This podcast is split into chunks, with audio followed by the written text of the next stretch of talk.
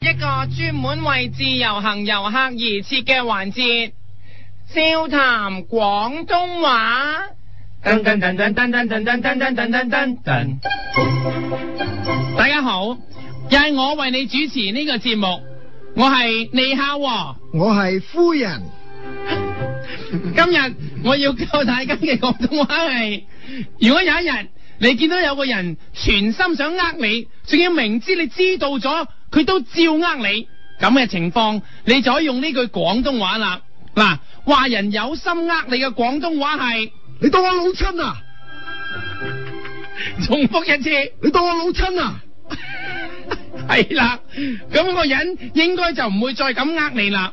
嗱，如果有一日你去到一間茶餐廳，諗住叫翻碗雲吞麵，點知個伙計明知你係自由行，諗住呃你，成碗雲吞麵俾得一粒雲吞。喺呢個時候，你就可以指住個伙計大喝一句，你當我老親啊？指住粒雲吞大喝一你句，當我老親啊？咁佢就會嗱嗱冧入廚房畢幾粒魚蛋俾我哋噶啦。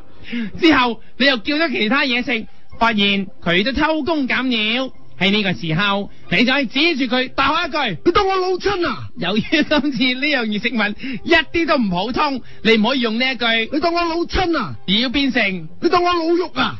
因為你叫嘅係滷肉飯，但係本身老襯係兩個字，所以為咗工整起見，滷肉飯都要變翻兩個字，變成。你當我老肉啊？除咗滷肉飯，個伙計仲有好多其他嘢都俾唔足料，咁你就可以逐樣指控，大喝呢一句，你當我老水啊？因為嗰啲係滷水鵝，你當我老水啊？因為嗰啲係滷水蛋，你當我老水因啊？為嗰係滷水雞翼。你當我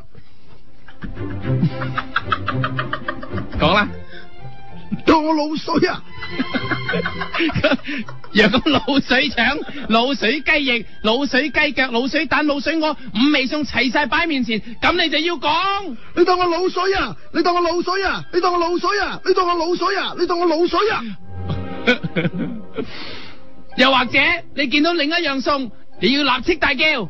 你當我老公啊？因為嗰碗係公仔麵情況，你當我老公啊？又或者有一日你去到間書局諗住買翻本書俾內地同胞啲仔女，點知去到書局個職員話冇啊，但係你明明見到本書就擺正喺台面，咁呢個時候你點樣啊？即刻指住個職員大喝一句，你當我老親啊？指住要揾嘅書大喝一句，你當我老親啊誒、？因為你揾嘅書。誒係出名噶嘛，所以你唔可以用呢一句，而要變成，你當我老夫啊？因為你揾嘅係名著《老夫子》，重複。你當我老夫啊？之後你仲揾到其他書喎，職員話話通通都話冇，但係你一眼就立到晒啦。喺呢個時候，你再指住啲書大開一句， 你當我老賓啊？因為嗰本就係《魯濱遜漂流記》，重複你當我老賓啊？又見到另一本， 你當我你當我老殘啊？因為嗰本係《魯殘遊記》，重複你當我老殘啊？見到另一本又嗌。 你當我老真啊？因為嗰本係關於 醫學腦受震盪嘅書，重複你當我老真啊？亦都當然可以用嚟鬧 Leo 啦，因為咧佢個樣太似無線藝員魯振順啦， 指住佢大叫。 你當我老真啊？點解係鬧佢？你當佢係你咁樣啦，要講你當我老你當我老真信啊？唔係當你當你啊，你當你啊，話佢啊嘛，鬧佢，你講，你當我老真？當你啊，你當你你啊，當你老真啊？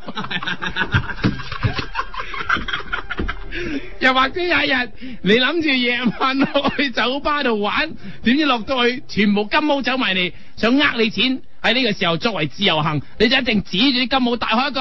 你當我老親啊？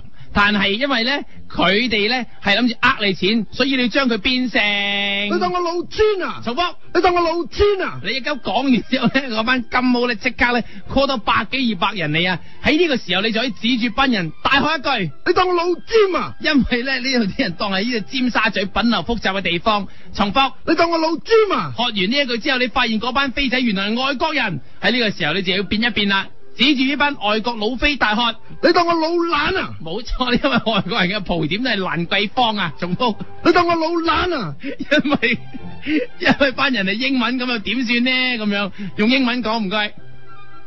你當我老懶啊？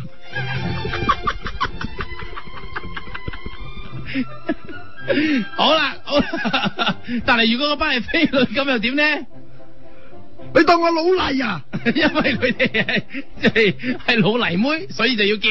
你當我老泥啊？好啦，除咗夜遊香港之外，你落嚟香港仲諗住去紅館睇演唱會，點知你發現買錯咗啊！哎呀，本來想睇嘅歌手根本唔係呢場演唱會，咁點算啊？咁樣咁你咧指住紅館台上面嘅歌手大喊一句，你當我老親啊？因為你想睇嘅歌手唔喺度啊，想聽嘅歌又聽唔到，咁你就唔可以用呢一句咯你當我老親啊喎，？就要變成。你當我老春風，我心因何老春風？因為你想睇張學友嘅《李香蘭》，所以你就指住許冠傑大叫。你當我老春風，我心因何老春風？又或者係唱呢一句，你當我努力努力努力換個對象，努力努力撞個新方向。因為你想聽阿林子祥嘅《十分十二寸》重複，你當我努力努力換個對象，努力努力撞個新方向。又或者係呢一句，你當我老尾，每日都要斬大嚿叉燒。